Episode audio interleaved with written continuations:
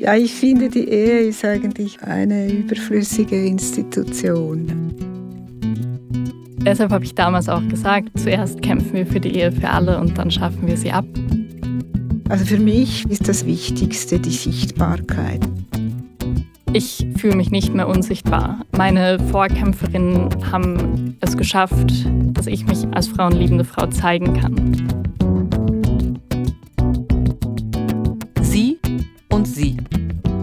Generationen-Podcast der Eidgenössischen Kommission für Frauenfragen EKF. Zwei Frauen aus zwei Generationen sind bei mir im Studio. In dieser Folge geht es um queere Liebe und den Kampf um Sichtbarkeit und gleiche Rechte auf dem Land und in der Stadt. Mein Name ist Christina Caprez und ich begrüße ganz herzlich Eva Bender und Katharina Belser. Mögt ihr euch vielleicht selber kurz vorstellen, Katharina? Also ich bin 69, äh, ich habe Psychologie studiert und dann als Sozialwissenschaftlerin gearbeitet im Bereich Frauenfragen, Gleichstellungsfragen, eigentlich mein ganzes Erwerbsleben lang. Und bin dann so mit knapp 40 nach Graubünden gezogen. Also ich habe in, in Bern studiert und dort gearbeitet. Bin dann nach Graubünden gezogen mit meiner Freundin, die eine Bündnerin ist und lebe jetzt immer noch dort. Eva? Ich bin 24 Jahre alt, bin aktuell am Medizin studieren im fünften Studienjahr und ich bin in Graubünden aufgewachsen. Du bist als Baby nach Graubünden gekommen und sprichst immer noch astrein Hochdeutsch. Genau, ich war ein zu schüchternes Kind, um Bündnerdeutsch zu lernen. Ich habe mich nicht getraut, es zu versuchen, weil die ersten Versuche von Hochdeutsch sprechenden Personen ja meistens ein bisschen holprig sind. Und du bist Präsidentin der Milchjugend. Genau. Das ist die queere Jugendorganisation, kann man sagen. Oder? Genau. Wir sind ein Verein für und von queeren Jugendlichen. Und unser Ziel ist es eigentlich, uns all jene Räume zu schaffen, die uns sonst fehlen. Ihr seid beide nicht hetero. Wie definiert ihr euch? Als Lesbe oder frauenliebende Frau. Mhm. Ähm, ich bin bisexuell. Könnt ihr euch erinnern an den Moment in eurem Leben, wo ihr gemerkt habt, dass ihr nicht, was die Liebe angeht, nicht der Norm entspricht, nicht heterosexuell begehrt? Also ganz konkret erinnern. Also das so ein Aha-Erlebnis oder so, das nein, das kann ich mich eigentlich nicht. Ich glaube, das ist so irgendwie langsam gewachsen, die Erkenntnis. War das schon in der Schule ein Thema für dich? Ja, ich glaube, das war so am Ende der obligatorischen Schulzeit ein, ein Thema. Da hatte ich eine Freundin und wir haben uns da gegenseitig Liebesbriefe geschrieben und sie war ein, ein, eine Klasse über mir und ähm, nach einem Jahr hat sie die Schule abgeschlossen und weggegangen in die Lehre und so und es war irgendwie für mich immer klar, dass das nur so eine, eine befristete Geschichte ist. Aber von da weg war es eigentlich klar oder, oder vielleicht sogar schon ein bisschen vorher, dass ich mich eigentlich immer in, in Frauen verliebt habe. Das war Ende der 60er Jahre, nehme ich an, oder? Das war, ja, genau. Eine Zeit des Aufbruchs eigentlich gesellschaftlich, aber ich kann mir mhm. vorstellen, dass das in einer Schule irgendwo im Aargauischen, genau, ich, ja, im Fricktal. noch nicht so die nein, Aufbruchsstimmung das war. war. Nicht. Nein, nein, nicht so präsent, nein. Habt ihr das verheimlicht? Nein, eigentlich nicht speziell, nein. Bei dir, Eva, wann hast du gemerkt, dass du nicht der Norm entsprichst, was die Liebe angeht? Ich glaube, wie so die ersten Momente waren, wenn meine Freundinnen Anfang Pubertät in der Schule irgendwie erzählt haben, wen sie toll finden und da immer nur Jungs vorkamen und ich ja aber eigentlich meine Freundin so cool fand. Und dort konnte ich es aber nicht ganz einordnen, junge Mädchen haben ja sowieso einen sehr lieben Umgang oft miteinander, stehen einander sehr nah und ich wusste nicht genau, was das ist. Und dann habe ich ganz ähnlich wie du auch eine kleine Liebesgeschichte mit einer anderen Schülerin angefangen. Das war an einem Abend, wo wir uns mal gegenseitig in ein Nebenzimmer gezogen haben und gesagt haben, ich mag dich war schon sehr, genau. Mhm. Und war das dann, ich meine, eben zwischen euch liegen 45 Jahre, also das Geburtsjahr ist 45 Jahre auseinander, wahrscheinlich auch diese Erfahrung Du hast jetzt nicht gesagt, dass sich das einsam angefühlt hat, aber es klang schon so, wie wenn du überhaupt keine Vorbilder hattest diesbezüglich. Katharina. Ja, das, ich denke, das kann man schon sagen. Dass, da waren keine Vorbilder vorhanden. Nein. Und bei dir, Eva? Zumindest in dem Umfeld in Graubünden, also im Gymnasium, an dem ich war, ich zumindest kannte nur eine Person, wo man wusste, ah, okay, er liebt andere Männer. Und also irgendwie ein Vorbild, eine frauenliebende Frau, die irgendwie out war, hatte ich persönlich auch nicht. Und das war dann eigentlich auch der Grund, wieso es mich dann oft, also schon ziemlich jung mit 15, regelmäßig nach Zürich gezogen hat, weil ich dort einfach ein Umfeld kennengelernt habe, wo eben viele Leute waren, die lesbisch sind, die schwul sind, trans etc. Wie hast du dieses Umfeld gefunden? Ich war schon in Graubünden politisch aktiv und habe mich in der JUSO engagiert. Motivation dafür waren eigentlich vor allem Migrationsfragen und Fremdenfeindlichkeit, wo ich erlebt, also nicht persönlich erlebt. Ähm, als Deutsch hat mir immer noch, ich finde das nicht gut, aber als Deutsch hat man mir immer noch eine andere Position. Man wird ein bisschen als eine andere Art von Ausländerin gesehen. Aber in meinem Umfeld habe ich viel Xenophobie miterlebt. Und ich komme aus einem sehr linken Elternhaus. Meine Mutter hat mir etwas beigebracht, und zwar, wenn ich Ungerechtigkeit sehe, dass, dass ich dann was sagen soll. Und das hat mich motiviert, in die Juse zu kommen. Und über die Juse habe ich dann ähm, den Florian Fock den kennt man vielleicht, äh, kennengelernt, der damals in der Milchjugend im Vorstand war. Und ich war eigentlich gar nicht geoutet oder so, aber er hat dann mal drei Tage vor einem Anlass mich angerufen und gesagt, Eva, ich glaube, das wäre was für dich. Und dann habe ich mich sehr gesehen gefühlt und bin dann schnurstracks dorthin, habe meiner Mutter noch irgendwie versucht zu erklären, was das ist. Und hat sie es verstanden? Ich habe mich zu der Zeit noch gar nicht bei ihr dann geoutet. Ich habe nur erzählt, dass ich dorthin gehe. Aber meine Mutter hat immer so ein bisschen das Prinzip, dass solange sie mich erreichen kann und solange ich irgendwie erzähle, mit wem ich weg bin und sie vielleicht auch die Telefonnummern hat, dann durfte ich eigentlich sehr viel. Dafür bin ich auch sehr dankbar. Du hattest also einen Türöffner in die queere Szene nach Zürich. Wie war das bei dir, Katharina? Hattest du auch eine Türöffnerin oder einen Türöffner? Ja, man kann es vielleicht so sagen, dass die, die äh, Frauenbefreiungsbewegung und das Frauenzentrum eigentlich ein, ein Türöffner war für mich. Also ich bin da über äh, Studienkolleginnen dahin gekommen und habe begonnen, mich da ein bisschen zu engagieren in verschiedenen Gruppen und äh, habe das auch sehr angenehm gefunden als Raum für Frauen. Also ich war sicher mehrere Abende in der Woche war ich jeweils dort. Und da gab es dann auch, habe ich auch die ersten Lesben kennengelernt. Und innerhalb des Frauenzentrums gab es dann eben auch, ich weiß nicht mehr, ob von Anfang an, wo ich da verkehrt bin, oder erst ein bisschen später gab es auch die Lesbeninitiative Bern, die Lieb, die hat sich auch dort getroffen und da bin ich dann auch hingegangen. Aber das hast du mir vor dem Gespräch erzählt, du warst eigentlich seltener mit dieser Lieb unterwegs als in feministischen Kontexten, die sich nicht jetzt eindeutig bezüglich der sexuellen Orientierung definiert haben. Ja, ich war eher in, in anderen äh, Gruppen engagiert. Also es war dann gerade so die Zeit, äh, der äh, Kampagne um die Fristenlösungsinitiative. Da haben wir so einen Film gezeigt, Lieber Herr Doktor, den kann man übrigens, habe ich festgestellt, den kann man auch immer noch mhm. sehen irgendwo. Im Internet gibt es den. Es war so ein, ein kurzer Film, wie eine Abtreibung funktioniert. Der Film wurde dann in einer Glarner Gemeinde, glaube ich, vorgeführt und die Diskussion darüber wurde dann auch gefilmt. Das war dann der zweite Teil. Und der dritte Teil waren, glaube ich, noch dann so Erfahrungsberichte von Frauen. Und mit diesem Film sind wir da im Kanton Bern herum getourt und haben Propaganda gemacht für die Abstimmung über die Fristenlösungsinitiative, die dann ja leider gescheitert ist. Das war, glaube ich, im 77.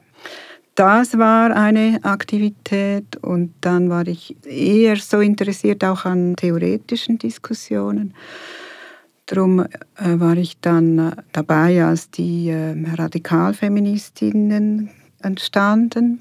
Das war eine kleine Gruppe von Frauen, die hießen Radikalfeministinnen Bern, Fribourg, Biel. Also es waren nicht nur Bernerinnen. Und äh, wir haben da so eine Plattform erarbeitet, eine theoretische über äh, unsere Vorstellung, wie das Patriarchat funktioniert. Also es war dann so eine Abgrenzung von einerseits den äh, sozialistischen, marxistischen Feministinnen und andererseits den Kulturalistinnen. Also die fanden, dass Frauen essentiell anders sind als Männer jetzt, die Kulturalistinnen. Die Kulturalistinnen, ja genau, genau mhm. ganz, mhm. ganz grundsätzlich anders. Und, und was fandet ihr? Und wir fanden also eigentlich eben nicht, dass sie grundsätzlich anders sind, sondern dass eben da Machtprozesse ablaufen innerhalb des Patriarchats, in denen sich die Männer eben die Frauen aneignen, beziehungsweise die Körper der Frauen aneignen, also zum Beispiel über Prostitution oder Pornografie oder so. Und auch die, die Arbeit der Frauen aneignen, also die Hausarbeit zum Beispiel. Und dadurch die Eigenständigkeit und Autonomie der Frauen beschnitten wird. Habt ihr in dem Kontext auch über Homosexualität euch Gedanken gemacht?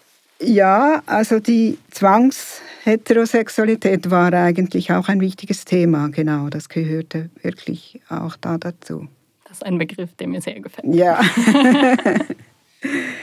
genau. Und dann so im Zusammenhang mit den 8 März-Demonstrationen, die ja da wirklich jedes Jahr stattfanden und eine große Sache waren, da war immer das Thema keine Männer an der Frauendemo. Also das, die Radikalfeministinnen haben sich immer sehr stark dafür eingesetzt. Und die, ähm, die Lesben, also die liebt auch, wenn sie, wenn sie da beteiligt waren natürlich.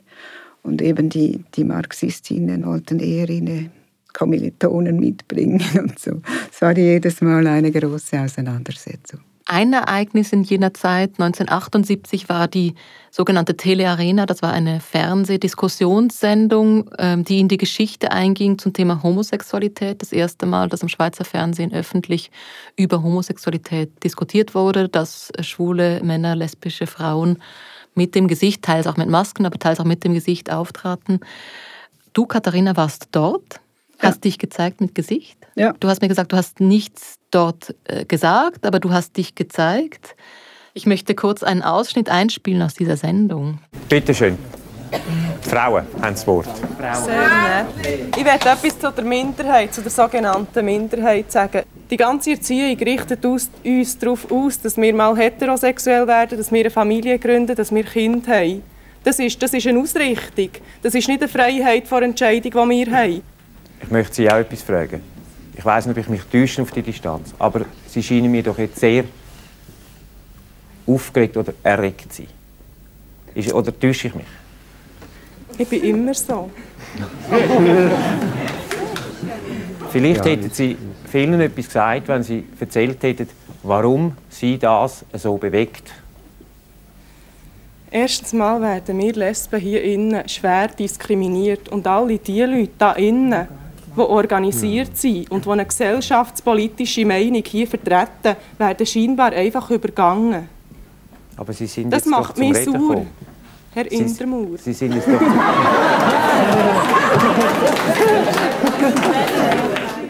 ja, Katharina, was geht dir durch den Kopf, wenn du diese Szene hörst? Ja, also, also dieses, dieser Ausspruch, das macht mir sauer, Herr Intermauer, das ist mir natürlich noch sehr gut in Erinnerung. Ähm, Wie hast du dich damals gefühlt in diesem Fernsehstudio?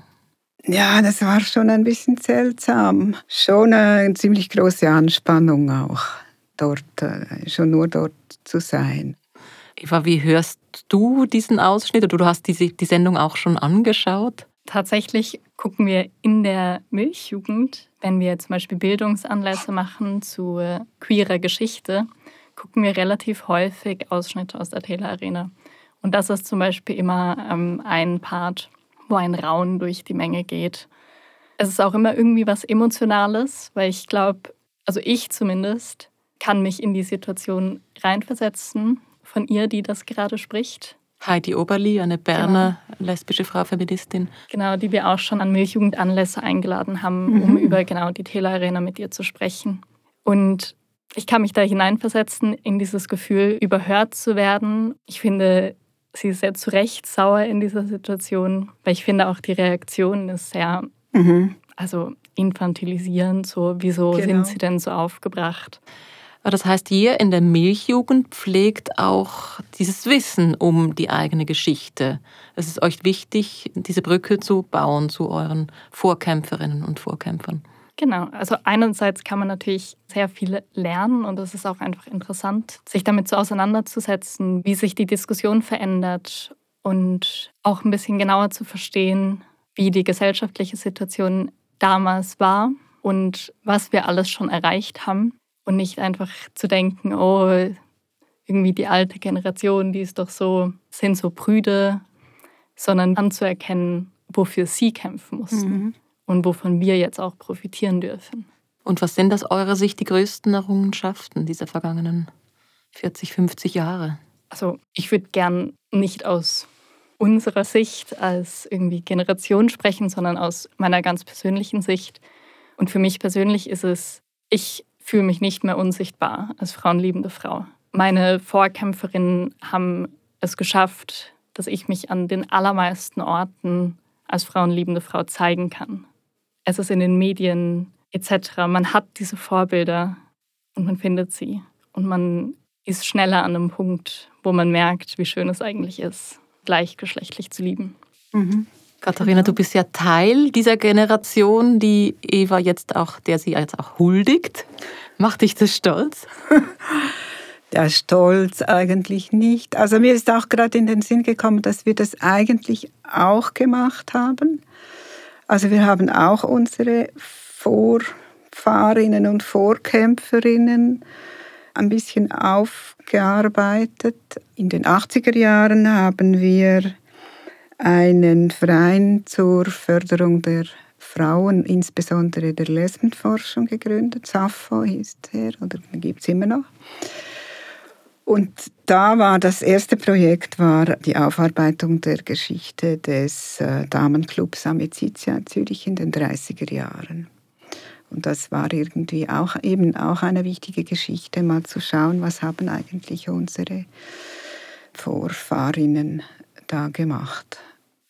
Und also das, was du sagst, was du denkst, dass eigentlich die Errungenschaft ist, das freut mich natürlich sehr, weil ich denke, dass also für mich persönlich ist das eigentlich auch das Wichtigste, die Sichtbarkeit, die jetzt wirklich sehr stark zugenommen hat. Und also dadurch auch eben, dass, dass Vorbilder vorhanden sind, was es sicher für die, für die Jungen leichter macht, ihren Weg zu finden. Also für mich ist das eigentlich äh, das absolut Zentrale. Die Sichtbarkeit und, und auch eine gewisse Selbstverständlichkeit in der Öffentlichkeit, dass man Frauen mit Frauenbeziehungen kennt, dass in den Medien vorkommt und so. Also das finde ich wirklich absolut zentral. Und trotzdem hat Eva uns vorher erzählt, dass du vor wenigen Jahren, als du in der Schule warst, eben niemanden kanntest, außer den einen Schwulen, mit dem man sich vielleicht auch nicht unbedingt identifizieren wollte. Jedenfalls gab es nicht diese Sichtbarkeit. Also diese Einsamkeit bei Jugendlichen gibt es immer noch. Eva, du machst auch Schulbesuche als Milchjugendvertreterin und erzählst da, was es heißt, queer zu leben, machst Aufklärung. Was für Erfahrungen machst du dort? Ganz unterschiedliche. Und ich glaube, das ist auch so ein zentraler Punkt. Als Jugendliche ist das gesamte Umfeld sehr fest äh, von außen bestimmt. Man ist in einer gewissen Schulklasse, man wohnt zu Hause bei seiner Ursprungsfamilie und man ist 90, 95 Prozent der Zeit in diesem Umfeld das man sich nicht selber ausgesucht hat. Und dann sind es teilweise diese 30 Leute, die halt entscheiden, wie allein du dich fühlst, wie wohl du dich fühlst, ob du dich traust, zu dir zu stehen. Und das ist auch die Erfahrung, die ich bei Schulbesuchen mache, die ich aber auch mache innerhalb der Milchjugend, wenn ich mit Teenagern spreche. Ich persönlich hatte keine frauenliebende Frau als Vorbild an meiner Schule wahrscheinlich kannte ich sie bloß nicht. Aber zum Beispiel, ich habe ungefähr vier Jahre nachdem ich abgeschlossen habe an dieser Schule mit einer Schülerin von eben dieser gesprochen.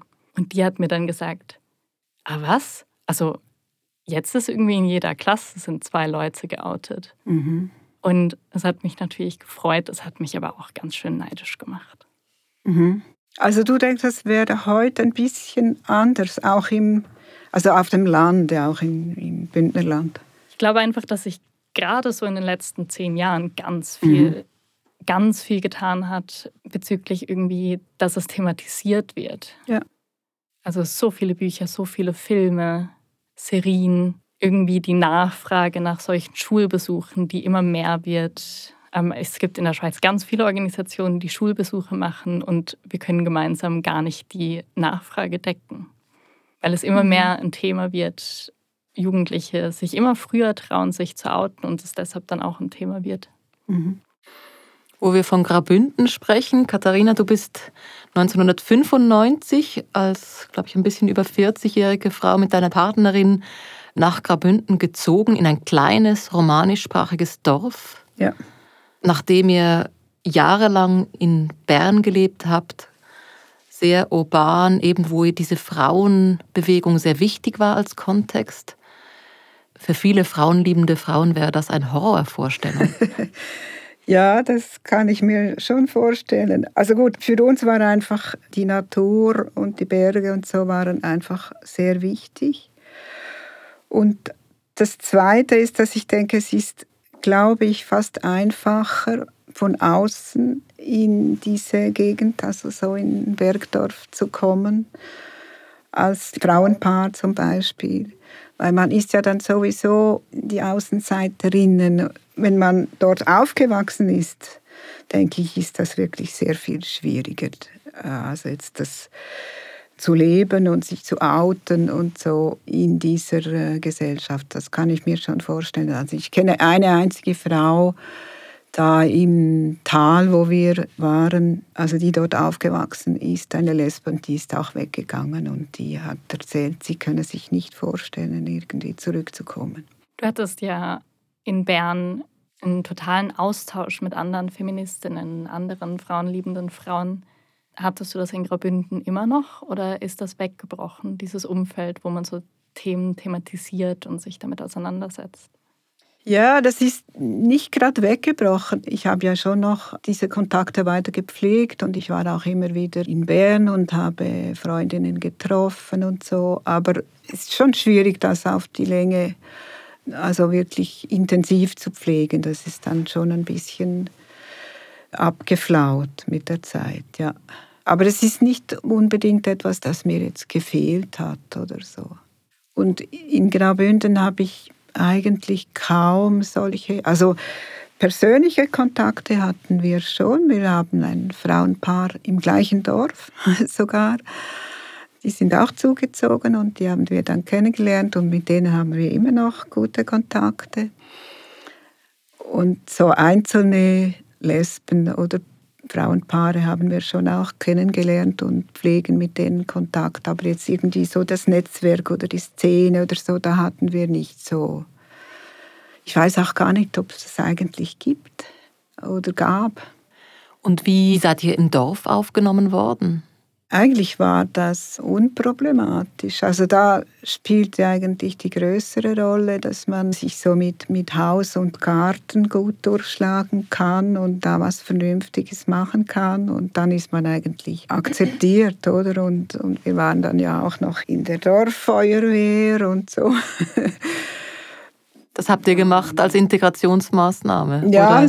sozusagen. Und auch im, äh, immer an den Gemeindeversammlungen. Wir haben äh, Romanisch gelernt und uns auch so ein bisschen integriert. Und also man bleibt ja einfach wirklich die Zugezogene, das ist schon auch klar. Aber also jetzt unsere Lebensweise, es war eigentlich kein Thema, denke ich. Also es war vielleicht ein Thema für die, für die Leute unter sich. Also ich kann mir schon vorstellen, dass äh, wir am Stammtisch vielleicht mal ein Thema waren oder so. Aber uns gegenüber kam eigentlich nicht Ablehnung oder so. Du sprichst in der Vergangenheit, weil ihr jetzt nicht mehr in diesem Dorf ja, genau. lebt. Das hat aber genau. nicht mit dem Dorf zu tun. Genau.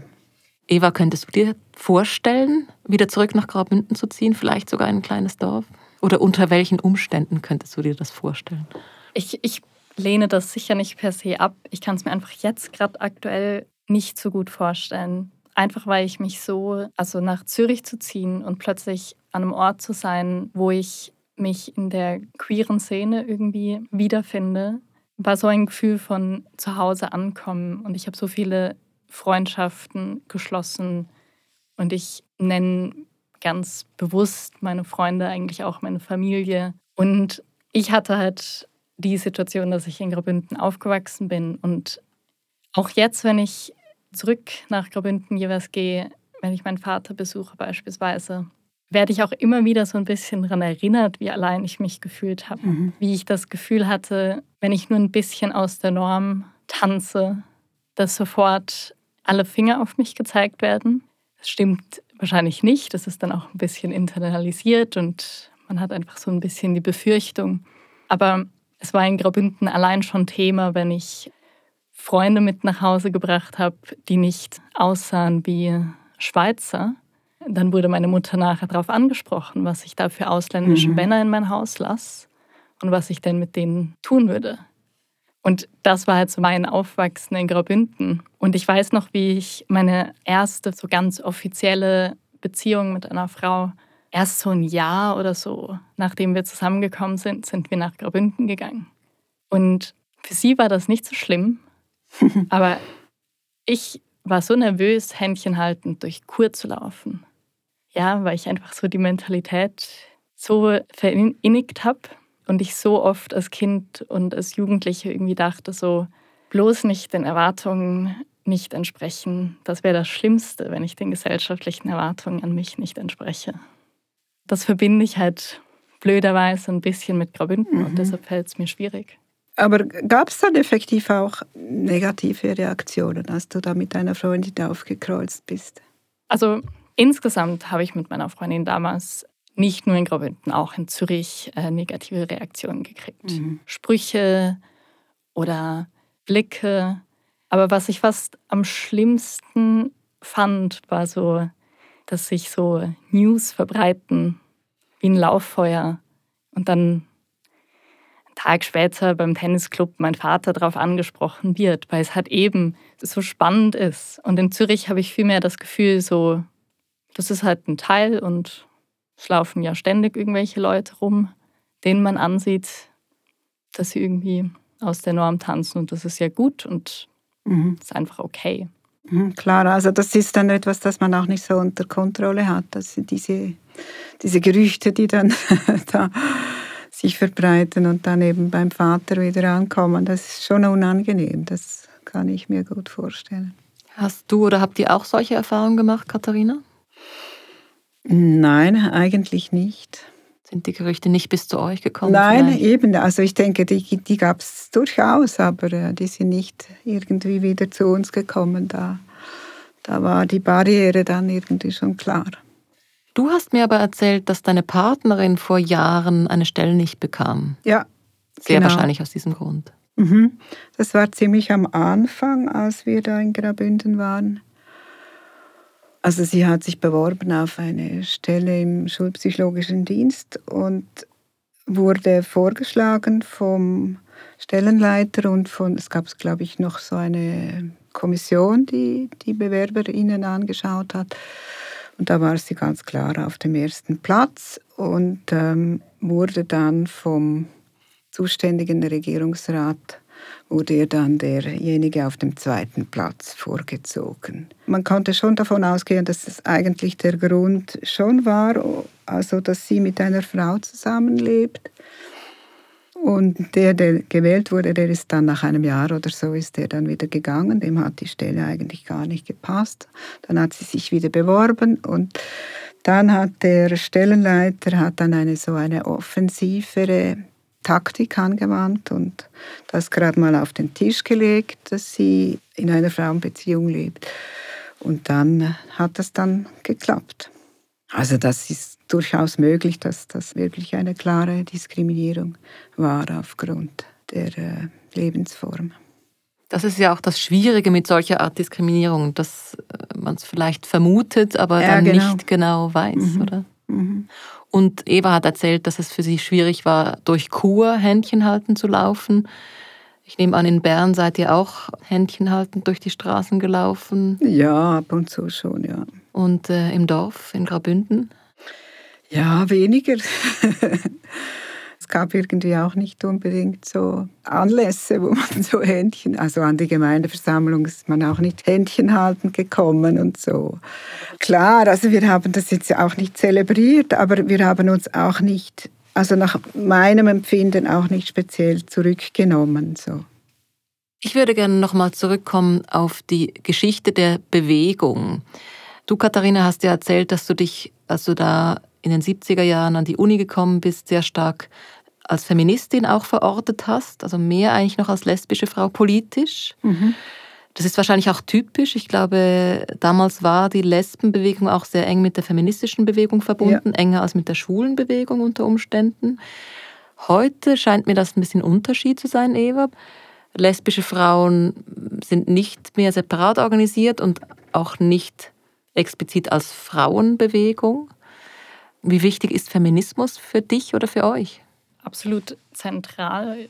Ich glaube, als queere Person leidet man ebenfalls unter dem Patriarchat und das ist so die Position, wo ich glaube, ist so aktuell sehr fest in der Diskussion, dass schwule Männer zum Beispiel halt auch unter dem Patriarchat leiden und das ist auch bei schwulen Cis-Männern sehr bewusst, dass es so ist. Und ich nehme die aktuelle Bewegung sehr fest so wahr, dass wir unsere Unterschiede sehen und anerkennen, wie wir unterschiedlich diskriminiert werden, wie wir unterschiedliche Privilegien haben und aber versuchen miteinander die zu berücksichtigen und gemeinsam weiterzukommen. Und gibt es da auch manchmal Reibungspunkte oder Auseinandersetzungen oder so? Genau, natürlich. Also ich meine, es ist heute immer noch das gleiche Thema, ob am äh, 8. Mai Cis-Männer mitlaufen dürfen. Am 8. März. 8. März, genau. Das ist immer noch ein Thema. Das ist immer noch ein Thema, natürlich. okay. Und auch wenn es Räume gibt, ähm, mhm, genau. wo man vielleicht gewisse Geschlechter nicht dabei haben möchte, gibt es auch heute immer wieder die Auseinandersetzung. Mhm. Die Räume sind heute aber ein bisschen anders aufgeteilt, oder? Genau, aber es gibt durchaus immer noch. Kann, oder kannst du es ein bisschen konkretisieren? Vielleicht? Ja, ich natürlich. Alle, ja. Es gibt natürlich auch nicht irgendwie die eine queer-feministische Bewegung aktuell, sondern es gibt da natürlich wie immer verschiedene Strömungen. Und manche mehr als die anderen machen zum Beispiel Finterräume. Das sind Räume für Frauen inter, non-binary und trans- und agender-Personen. Also zusammengefasst alles außer Cis-Männer. Mhm. Und das wird auf verschiedene Weise kritisiert, aber das ist zum Beispiel immer ein Thema. So, ist dieser Raum legitim oder nicht? Diese Diskussion gibt es natürlich heute genauso. Ich habe aber das Gefühl, oder gerade in meinem Freundeskreis, was ich nie das Gefühl habe, ist, dass es ein Gegeneinander ist. Ja. Klar ist man vielleicht mal ein bisschen, versteht nicht ganz, wieso den anderen das jetzt so wichtig ist oder wieso sie sich jetzt so empören über eine Position. Aber es ist immer der Versuch, da einander zu verstehen. Mhm. Wie klingt das für dich, wenn du Eva zuhörst, Katharina? Ist das fremd oder kannst du da anknüpfen? Ja, also die Vielfalt ist für mich natürlich schon eher fremd, ja. Aber äh, diese Diskussionen, das finde ich spannend, dass es die immer noch gibt und dass die immer noch so ein bisschen ähnlich laufen. Und das freut mich natürlich zu hören, dass so die Offenheit größer ist und eben der Versuch, einander gegenseitig zu verstehen, ist zentral. Seit dem 1. Juli dieses Jahr haben gleichgeschlechtlich liebende Menschen die Möglichkeit zu heiraten.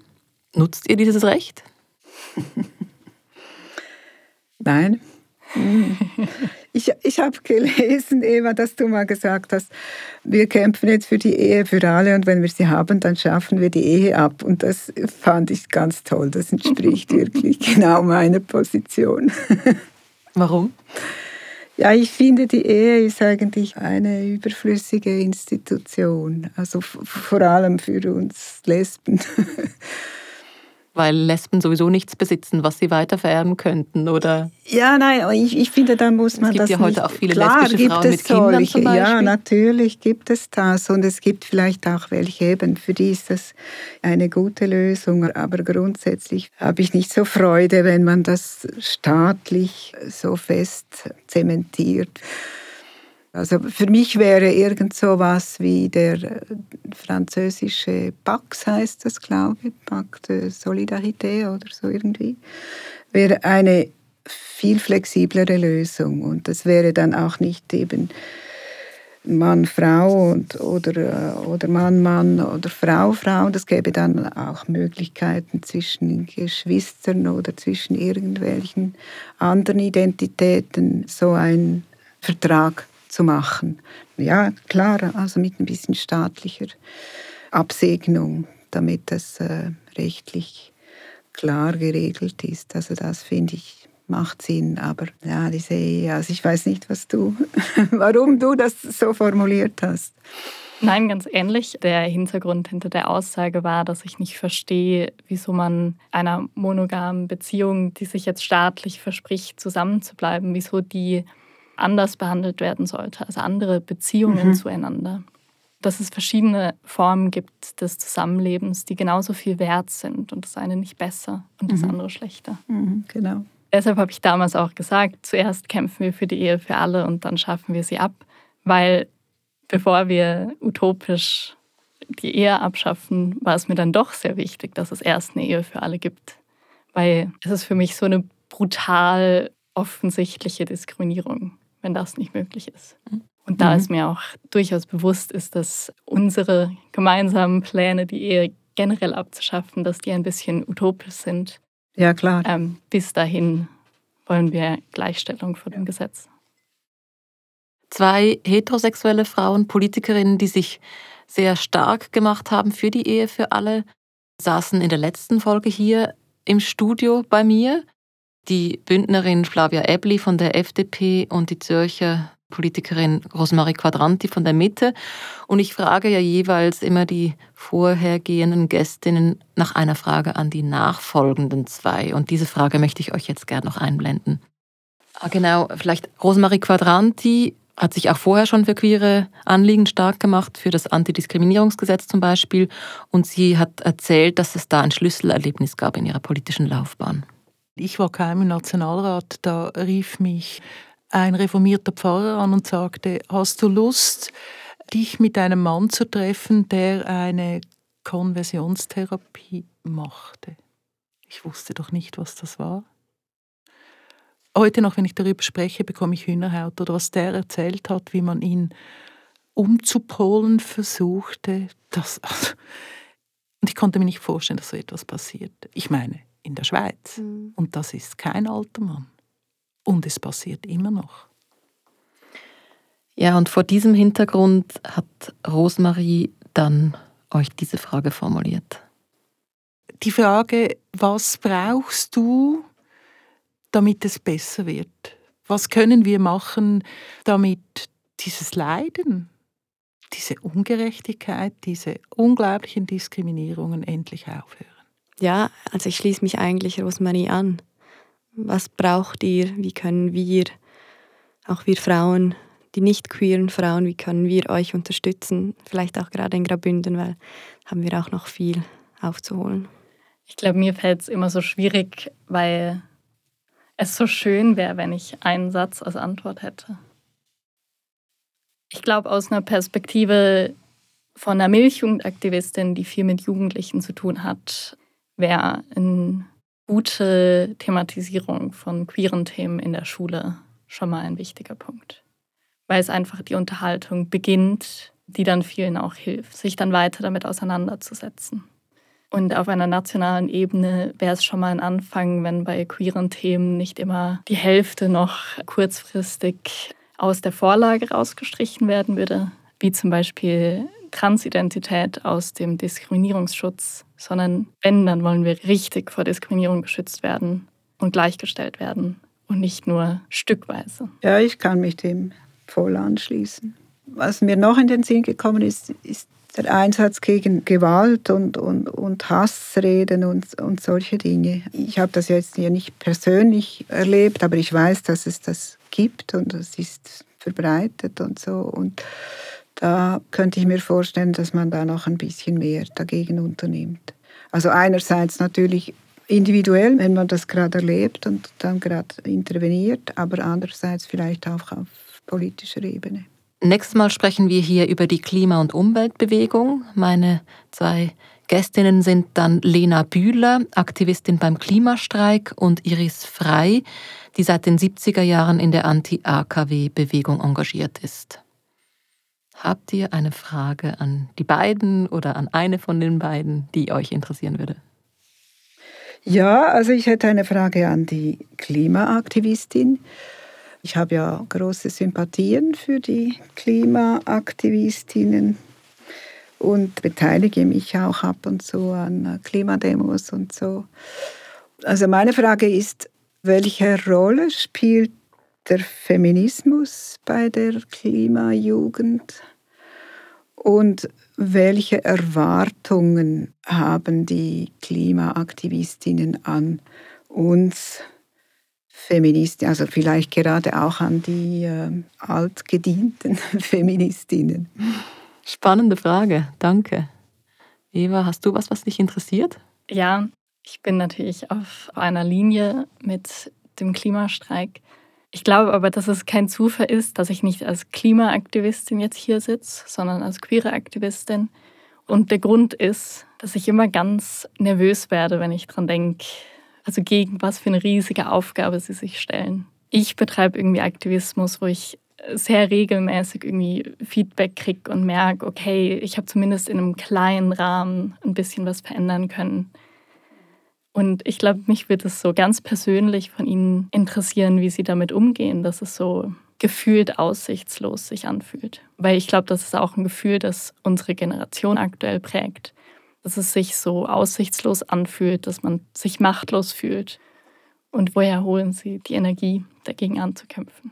Sehr schön. Die Fragen werde ich beiden stellen, zumal eben die ältere Aktivistin auch immer noch unterwegs ist in der Anti-AKW-Bewegung. Ja, ganz herzlichen Dank für dieses spannende, engagierte und berührende Gespräch.